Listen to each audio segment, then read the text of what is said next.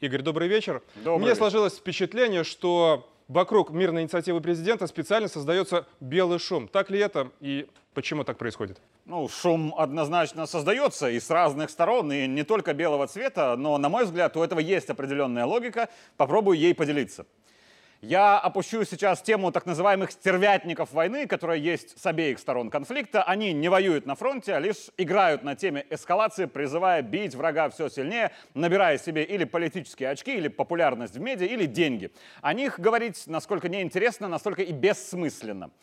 В войне на Украине, а это война, три основных игрока. Россия, которая проводит специальную военную операцию, США и их сателлиты, которые воюют против России, и Украина, чьими руками США и их сателлиты воюют против России.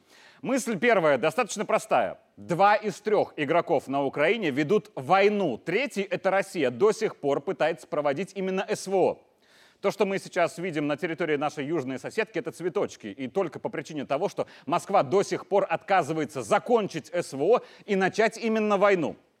Цена у этого есть и немаленькая. Я говорю и про санкционное давление, и культуру отмены России в демократической части мира, и про внутреннее политическое давление на Кремль, потому что чем дольше длится СВО, тем громче российское общество спрашивает, почему так долго? И шутка про Одни требуют ударов по центрам принятия решения в Киеве, вторые с этим категорически не согласны и требуют бить по Вашингтону, чуток перестает быть шуткой. Россия пока отказывается вести именно войну, за что весь мир ей должен быть благодарным. Я не буду оценивать успешность специальных военных операций нашего союзника, но что точно умеет делать Москва, так это воевать, вести полномасштабную войну до победного конца любой ценой. И чем дольше СВО, тем вероятность этого растет. У нас медленно запрягают, но быстро едут. Военно-промышленный комплекс, оборонно-промышленный комплекс, и я это знаю точно, сегодня в России разворачивается на полную мощь. И если этот военно-промышленный комплекс развернется на полную мощь, о мире будет говорить трудно. Эта русская телега по инерции, если покатится, то мало не покажется. С другой стороны, если Украина будет напичкана оружием западным, с другой стороны также будет армада. И мы потеряем не полмиллиона убитыми и искалеченными. Отсюда вытекает и еще одна тема, которую затронул президент. Да, мы все, и Россия в первую очередь, делаем выводы из хода СВО. Да, операция идет не идеально. Но Россия и ее военпром, как и положено гегемону, разрабатывали оружие для войны, а не для специальных военных операций. И к войне Россия готова даже слишком хорошо. Ну как так? Вторая армия мира не может справиться с этой вот Украиной и так далее. Вопрос не в этом. У России, можно откровенно сказать, был определенный перекос в вооружении. Они уделили колоссальное значение перспективным разработкам. Они первыми в мире создали гиперзвуковое оружие. Они создали самые новые системы стратегического вооружения. Они вложились туда колоссальным образом, обеспечивая свою безопасность. Ну и было такое во всем мире, и у нас тоже. Что там артиллерия, 152 миллиметра и так далее. То есть вот этому земному фактору было меньше внимания. Теперь давайте конкретно. У Кремля башен много, и не все в России с позитивом восприняли мирную инициативу Александра Лукашенко. Но когда говорится о том, что мы обязательно бахнем и не раз весь мир в труху, то в труху будет весь мир, а не только вражеский, потому что в ответ бахнут и по нам. Такое отношение к войне говорит о том, что люди в союзном государстве хоть и боятся, но не верят, что война может идти на нашей территории. Люди уверены, что государство и военные этого не допустят. Это комплимент, конечно, и государствам, и лидерам, и военным, но все немножко сложнее. А что касается оценки мирных инициатив со стороны Украины и со стороны Запада, здесь тоже, мягко говоря, не все в восторге. Хотя, казалось бы, что хорошего в том, что над головой постоянно летают бомбы и ракеты. Так почему же? Потому что есть публичная риторика, а есть то, что скрыто от глаз обывателя. Так всегда было, есть и будет в политике, и это выходит в апогей, когда страны в режиме военной пропаганды. Давайте еще три небольших фрагмента речи президента. Скажу откровенно сегодня.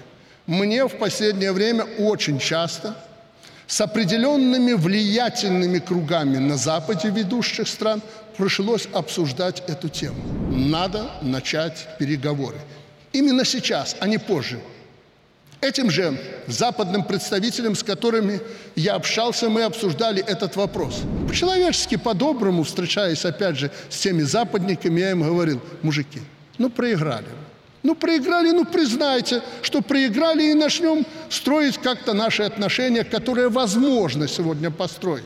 То есть, несмотря на все санкции, на давление, на то, что Лукашенко называют диктатором, и несмотря на всю публичную критику, конечно, Запад, а это и политические силы Евросоюза и США, ведут переговоры с Лукашенко, только не публично.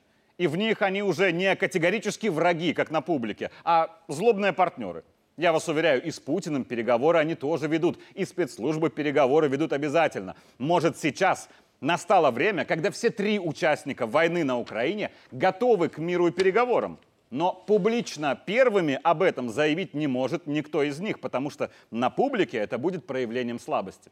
Давайте вот конкретно. Путин, Байден и Зеленский, допустим, все трое хотят мира и договориться. Но если переговоры предложит Путин, Байден и Зеленский увидят в этом проявление его слабости и свое стремление к миру тут же поменяют на стремление к эскалации, потому что если он предлагает мир, то получается не готов вести войну, нужно давить.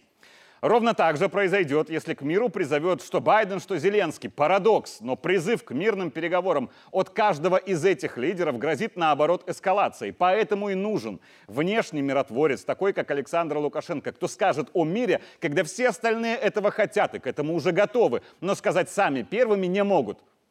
Но на мирную инициативу президента Беларуси можно посмотреть и под другим углом. Давайте еще раз послушаем мысль целиком. Прекратить надо боевые действия перемирие объявить без права перемещения, перегруппировки войск с обеих сторон, без права переброски оружия и боеприпасов, живой силы и техники. И если Запад в очередной раз попытается использовать паузу боевых действий, как это было, для усиления своих позиций, опять же, обманом, это было – Россия обязана задействовать всю мощь ВПК и армии для предотвращения эскалации конфликта. Вот тем, кто критикует Александра Лукашенко в России за мирную инициативу, скажу следующее. Наш президент предлагает переговоры о мире без предварительных условий, но если Запад откажется, Россия ударит всем оружием. И это условие. Если не вырывать фразы Лукашенко из контекста, то для Запада то, о чем говорит президент, имеет признаки ультиматума. Просто озвучил его не Путин, а его ближайший друг и соратник. Политика, особенно в военное время, к сожалению, штука сложная, но на наше счастье наш лидер – политик с многолетним опытом. Игорь, еще одна тема, которая вызвала такую широкую взрывную информационную волну, это размещение тактического ядерного оружия в Беларуси. Минск тут же обвинили во всевозможных грехах. Мол, Лукашенко хочет бомбить Варшаву, нарушил множество договоренностей. Так вот, кто и зачем эту волну поднимает? А, ты знаешь, Александр, меня в целом забавляет вот эта прозападная тенденция заявлять, чего хочет какой-то другой человек. Это ведь касается не только большой политики, но и в целом нашей жизни.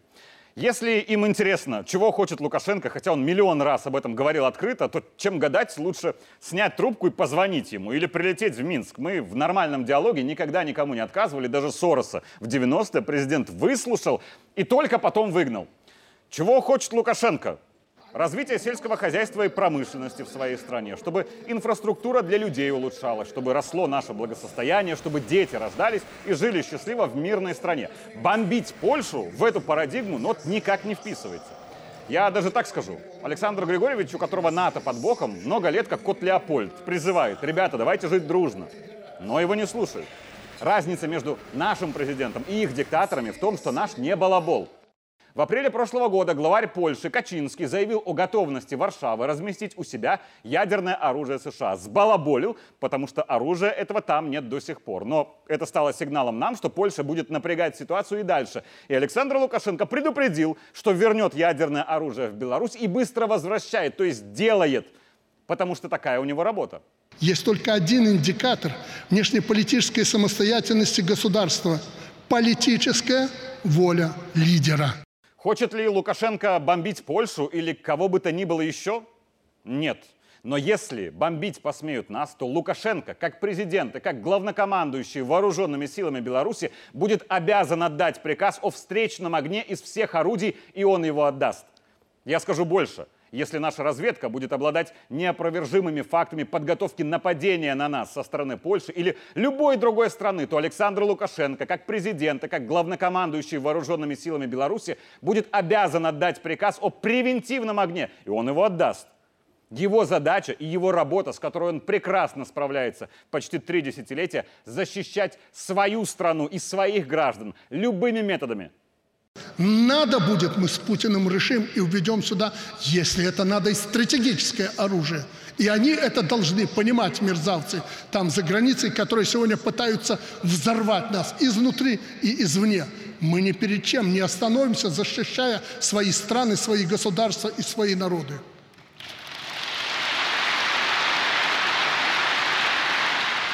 Но что касается нарушения договоренности, то тут вроде уже все сказано давно. Не мы нарушили Будапештский меморандум, не мы сломали международную систему отношений. Увы, нам навязали только одно правило, кто сильнее, тот и прав. А теперь, когда мы набираем силу, они начинают беситься. Меня лично это очень сильно радует.